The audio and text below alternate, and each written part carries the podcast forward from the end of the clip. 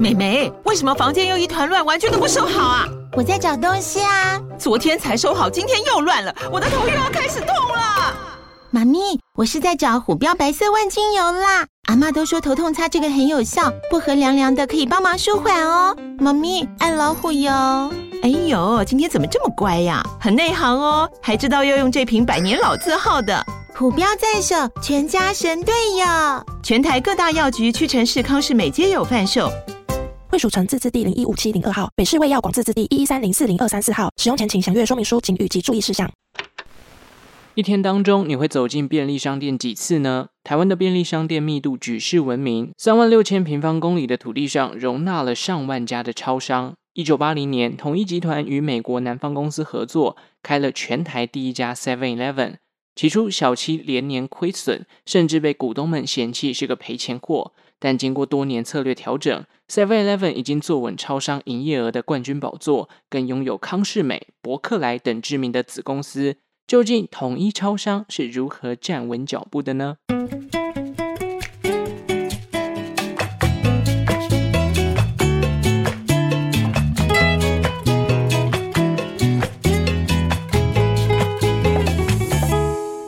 生活周遭的历史大小事，欢迎收听周报时光机，我是主持人派翠克。这礼拜抖内的人数创新高啦，三位时空旅人哦，分别是每个月都支持小弟的 R 九。他说：“希望这次旅行能让你能量饱满。”另外一位呢是曼尼福宝，他说：“很棒，谢谢派翠克给我带来人生的有趣记录。”另外一位是六一五，他说：“感谢制作这么优质的节目，小小金额让派赛克喝杯饮品，祝福万事发发。”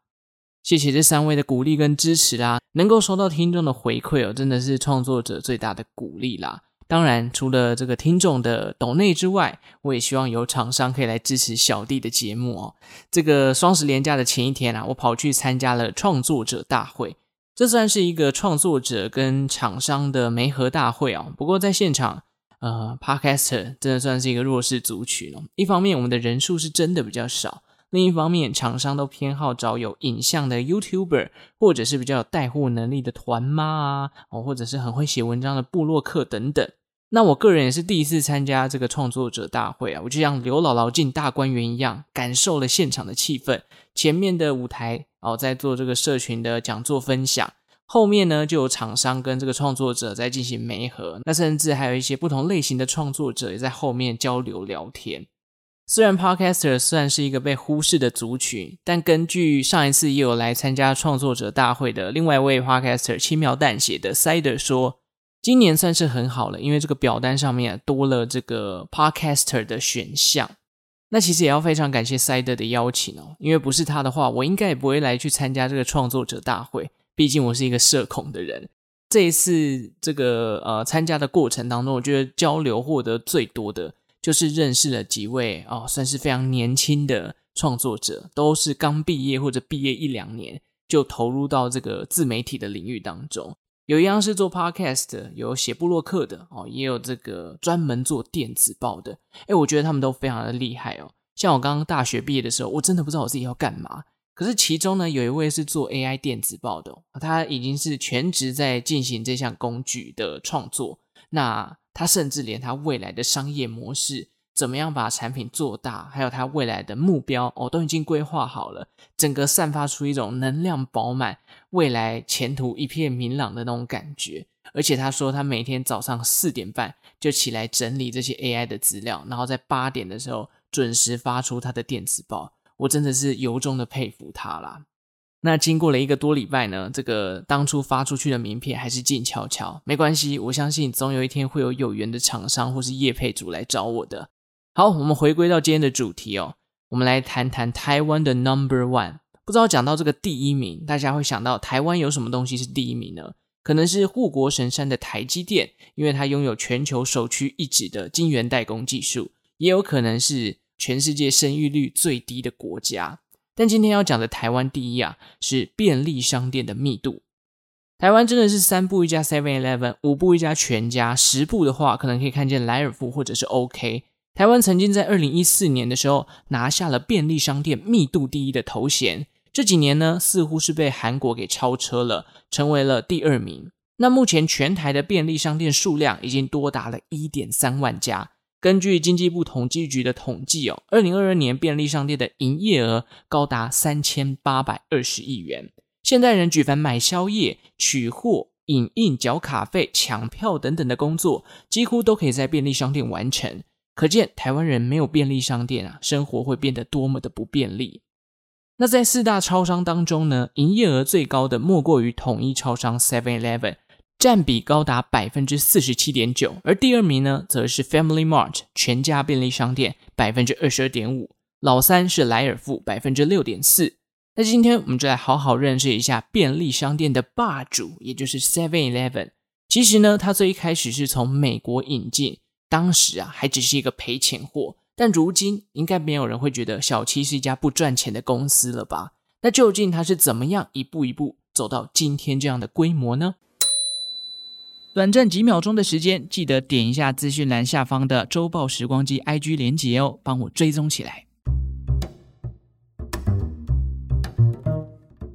在讲小七之前呢，我们先来简单的说明一下台湾便利商店产业的起源。台湾最早的便利商店叫做青年商店，是在一九七七年由农业部的前身，也就是农复会以及青辅会和当时的台北市政府共同辅导成立的。那既然叫做青年商店，自然就必须要找所谓的青年来开设。根据网络上查到的资料，要开办这种店家，必须要高中以上的学历，同时呢，你的年纪要在二十岁以上，三十五岁以下。看来目前我都还是符合这样的资格，所以呢，我就可以来当这个青年商店的店长啦。但是说实话啦，在那个年代，一九七七年，我觉得要高中毕业应该算是一个有相对高度的门槛吼。那青年商店呢，它本身是官方出资的嘛，就是农复会跟青辅会，官方出资，可是是由民间经营的单位。在店内里面贩售的商品哦，包含了蔬果哦、肉类啊、生鲜食品，或者是像卫生纸、牙刷等一般的日用品，当然还有一些香烟啊或酒类等等。那至于为什么会开办这样的店家，原因就在于当时有一些菜市场或者是摊位的卫生环境有待改善，因此政府单位希望透过像青年商店作为一个示范的空间。同时也提供一些距离菜市场或者是商场比较远的社区，这些社区里面的居民有一个方便购物的地点。不过，这种官方辅导的单位，想必就会有很多硬邦邦的规范，例如价格上可能就会有一定的公定价，即便是这些公定价已经比市价低了不少，可是相对没人管的流动摊贩，或者是规模更大的超市。他们只要推出促销活动，例如说，哦，尾鱼罐头，青年商店三罐卖五十，那比较大的规模的超市，它可以卖三罐三十。那菜市场的摊贩呢，你只要买我的罐头，我就送你青葱，哦，是不是？在各种优惠的比较之下，就把消费者又吸引回去了。另外，当时的民众啊，其实已经习惯在菜市场那种杀价跟摊贩老板拉赛的模式，一时之间不习惯跑去青年商店里面买东西。相信很多人的家中长辈应该也是这样啊，像我妈也是很喜欢去这个菜市场，可能一方面可以杀价吧，一方面是那边买水果的时候，呃，可能那个老板还会教你怎么样挑到比较甜的或比较可口的类型，所以菜市场它有一定的人情味，这个是青年商店当时无法取代的，因此啊，青年商店的定位在当时第一时间推出来是略显尴尬的。时间久了，压低成本，薄利多销，却没有办法改变人们的消费习惯。青年商店的声势呢，也逐渐的减弱。直到一九八零年代，有规模、有制度的便利商店开始慢慢取代了青年商店。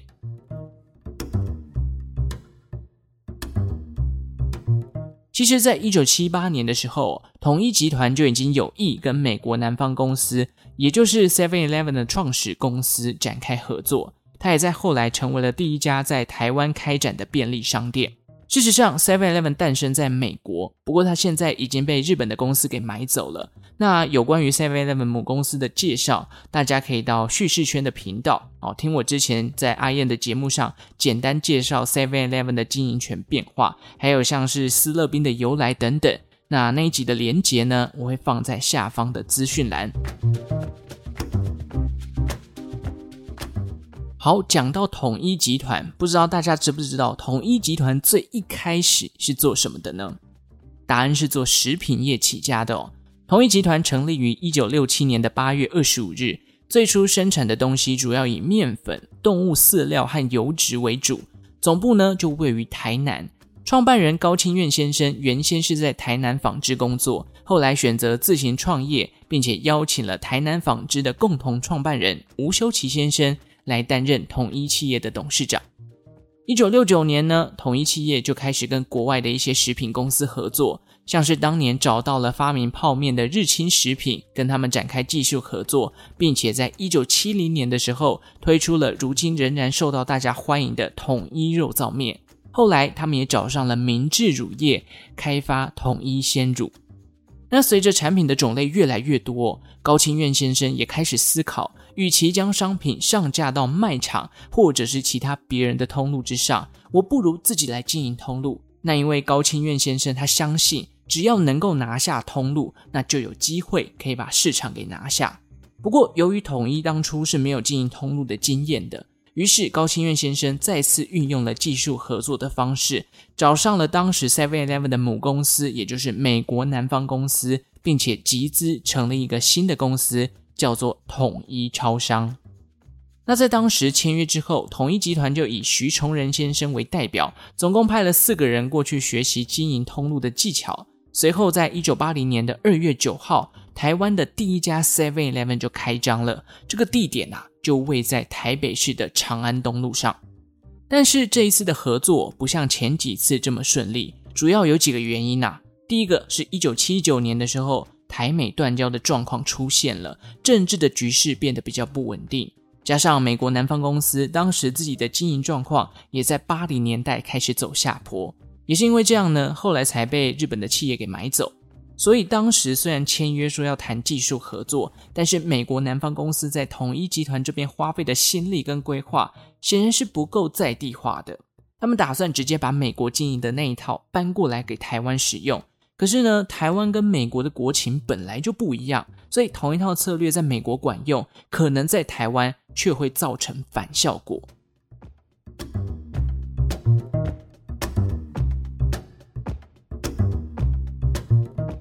至于是不是开张就开始赚钱进来了呢？诶，当然不是哦。就像我前面所说的，美国跟台湾的国情大不同，同一套方法在台湾显然消费者并不买单。虽然 Seven Eleven 店里面有琳琅满目的商品，但是超商的单价普遍都比较高。既然青年商店的单价低，它都做不起来了，Seven Eleven 第一时间又怎么可能有办法取代菜市场或者是大卖场的功能呢？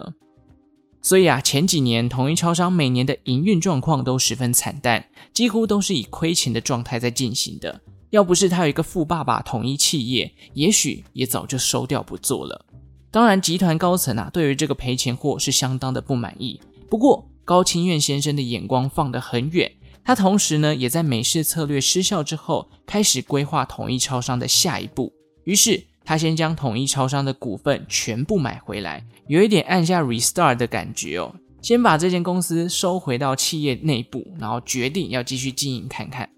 首先，最大的改变啊，就是在一九八三年的时候，全台第一家二十四小时营业的 Seven Eleven 出现了。之所以会有这样的改革呢，就是集团内部啊，他们针对每一家的 Seven Eleven 的营业额进行调查，发现有些地方的营收是晚上比白天好上非常多的。毕竟有一些人可能上夜班，或者是声色场所比较多的地方，这个附近啊，白天是比较没有人的。所以呢，他们改变了这个营业时间的规范。那有了第一间二十四小时营业的 Seven Eleven 之后，营业额的确出现提升。到了一九八七年，全台的 Seven Eleven 也正式全部改为二十四小时营业了。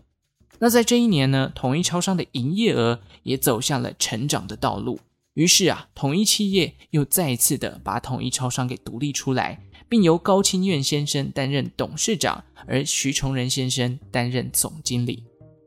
那在转为二十四小时之后呢，再来就是针对超商的店内经营模式做改变。当初啊，他们采用的是美国那一套嘛，主要的差别就在于美国地大物大，很多人是会开车到 Seven Eleven 买东西，选择一站式购足。我可能要买吃的、买喝的、买日用品。买清洁用品等等的，但是你从台湾要移动到 Seven Eleven 的距离基本上非常短，像现在可能两三步就一家了，这个距离没有那么远，因此他们的超商商品的策略啊，改成以便利为主。并且在拓点的时候，也会选择人流比较大的主干道啊，或者是这个三叉口等等的，让民众路过的时候就会进去逛一圈，然后不小心诶，可能就掏个五十块买了个小东西。这个策略哦，对现代人来说应该都非常有感。尤其前几个月这么热的时候，如果跟朋友约哦，像我自己如果提早到了，我就会躲到超商里面去吹冷气。那在里面可能会有一些用餐区嘛，我是一个脸皮比较薄的人。我不敢什么东西都不买，然后就坐在那边，所以我就会去这个冰箱里面随便拿一罐无糖饮料，或者买一包口香糖，然后就把那个东西摊在桌上，有一点告诉大家说：“哎，我是有消费才敢坐在这里的哦。”无形之中，哎，我就帮助他们增加营业额了，对不对？所以当人流汇集的地方，有一些人跟我一样脸皮比较薄的，对于便利商店的营业额是相对会有帮助的。除此之外，Seven-Eleven 也开始研究加盟的制度。可能大家会对他们的加盟做法不是太熟悉哦。那这一集我有稍微的研究一下，他们主要分成特许加盟跟委托加盟。所谓的特许加盟呢，就是加盟主自己有店面，可以直接变身为 Seven Eleven 来经营。那委托加盟的话，就有点类似于 Seven Eleven 委托你经营一家店的概念。所以店面是统一集团他们提供给你的。那两者呢，从加盟金啊、分润啊到签约期限都不尽相同。这个部分哦，大家有兴趣的话，可以自己上统一超商的官网去了解。主要啊，他们也是靠着加盟的制度，随着经营的状况越来越好，Seven-Eleven 的店面数量也突飞猛进。而撑起店面数量的主要原因，就来自于这个加盟店的加入。那不知道听众会不会好奇，就是我家附近的 Seven 到底是直营还是加盟？如果你想要了解，网络上有提供一个方法，就是直接看店家开的发票。如果上面的统一编号呢是二二五五五零零三，那就是直营的，因为这是统一超商的这个呃统一编号啦。那如果是加盟的，可能这个统一编号就会不太一样，大家可以做一个参考喽。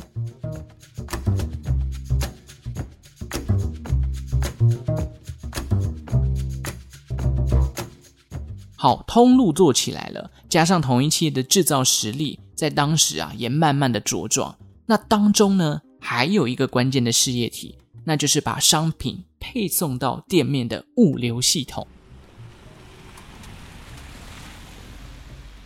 统一超商先是在一九七九年成立了物流部门，替每一家门市配送商品。到了一九九零年的时候，呃，这个应该大家很熟悉啦，结盟行销股份有限公司登场了。这也是目前小七重要的物流配送公司，当年还是跟日本三菱合资成立的。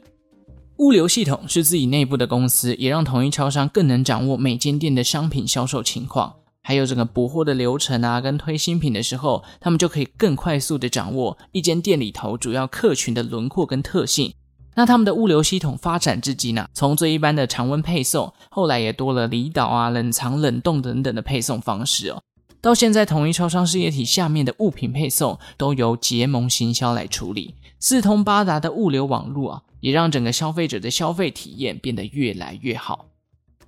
Seven Eleven 就这样一步一步的壮大，当然服务项目啊也越来越多元。我一时半刻还可能还讲不完，譬如说像从缴费、呃取货、寄件、买咖啡、买冰淇淋啊、哦、等等的抢票，全都是以便利为出发点，也培养了十八般武艺，样样都精通的超商店员。我真的觉得超商店员真的很厉害哦。虽然说在很多的电影电视剧里面，超商店员一直给人家一种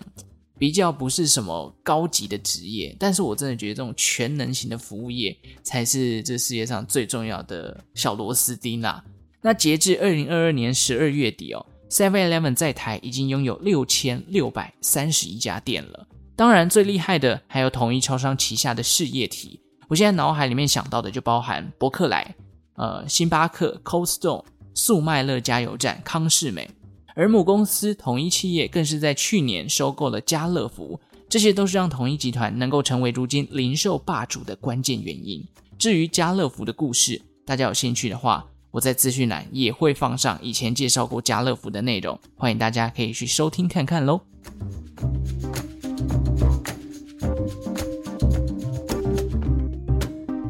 不过啊，这一路的发展过程当然也不乏一些争议事件啦，好比这个去年伯克来的清洁阿姨事件嘛，那就是阿姨被解雇了，当下她才发现自己工作了二十多年都没有保到劳健保，后来去追查才发现当初签的不是雇佣，而是承揽。大家不知道对这件事情还有没有印象啦？或者是在更久以前的这个哦，冰淇淋统一瑞穗的冰淇淋被人家说不会融化，然后有人诟病他说啊，这个一定是加了太多化工成分变成化工冰淇淋了。呃，可能再近一点，就是这个九妹哦，他跟超商联名款，然后那个价格很高，被说是割韭菜啊，又贵啊，料又少之类的。但我觉得不管怎么样，这些似乎都没有撼动到 Seven Eleven 的地位啦。当然，一部分是统一超商的公关能力很强大，另一方面是大家生活中都已经离不开这家便利商店了。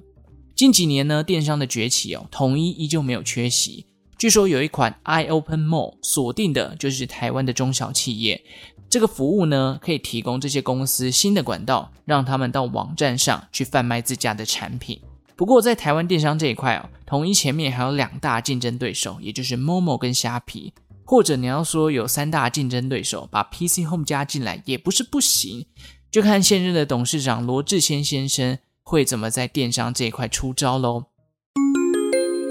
那讲回到 Seven 的消费体验哦，坦白说，以下是我个人的感受啦。我们就以吃的来这个讨论一下，大家都喜欢去比较全家跟 Seven 的食物，哪一家比较好吃，哪一家的 CP 值比较高。我不敢说哪一家有压倒性的胜利，毕竟食品这么多，你根本不可能全部都吃过。但是因为我以前很爱吃巧克力吐司，我觉得在巧克力吐司这一块，全家是略胜一筹的。那加上我最近中午很常买那种就是超商的这个健康便当，全家的是九十五元，seven 的是八十九元。虽然价格上面全家比 seven 贵了六块，可是我觉得全家的比较好吃。所以目前为止在食物方面，我觉得全家是大于 seven 的。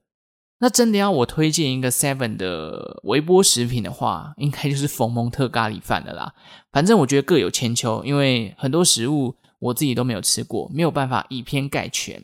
但是相信大家都有在超商买过食物的这个经验，也欢迎你跟我推荐一下 Seven 有什么东西是必吃的。下一次这个真的不知道吃什么的时候，我可以去 Seven 买看看，然后来尝鲜，是不是真的很好吃？好，今天最后 Spotify 的疑问就是：大家觉得吃超商的微波食品，你会优先选择哪一家？是 Seven、莱尔富、全家还是 OK 呢？欢迎来参加投票哦。好，接下来进入时空旅人的回馈时间。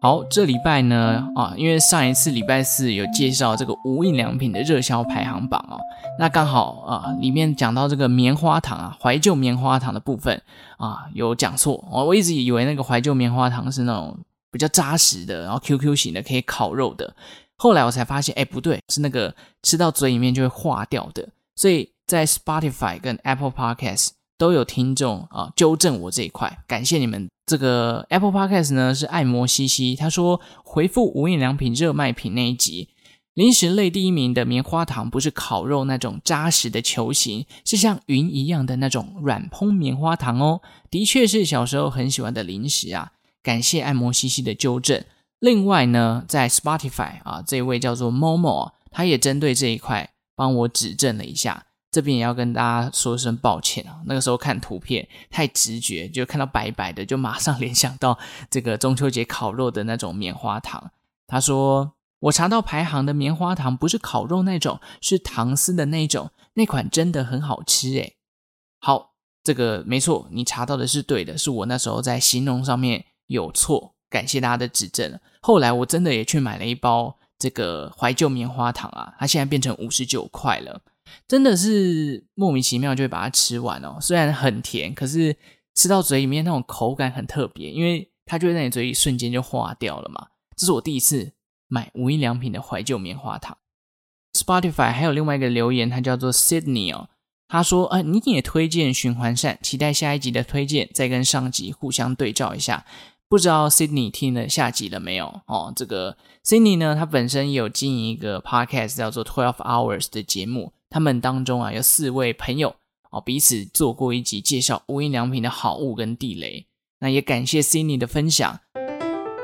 OK，欢迎大家多多来分享你听完节目的心得跟感想啦。我觉得能够收到听众的分享哦，这个是一种精神上对派翠克的懂内，因为这会让身为创作者的我有更大的创作能量，所以也欢迎大家啊。这个可以慢慢的浮上岸，然后来跟派翠克互动。其实我一直很好奇，要怎么样让大家愿意从潜水的状态浮上岸来跟创作者对话？我自己想了一下，像我之前很爱听这个投资理财的节目，我就有时候会对可能某档股票的一个状况有疑问，我就会习惯上面去留个五星，然后把我的问题打上去，可能隔两天。哦，这个主持人就会回复我嘛，我就会觉得哇，这个获得解答，听这个节目很有意义。OK，这一集就到这边啦，感谢大家的收听哦，五星好评送出来，把节目分享出去。最后感谢正在收听的你，为我创造了一次历史的收听记录。我们就下次再见喽，也感谢这一拜三位斗内的时空旅人，拜拜。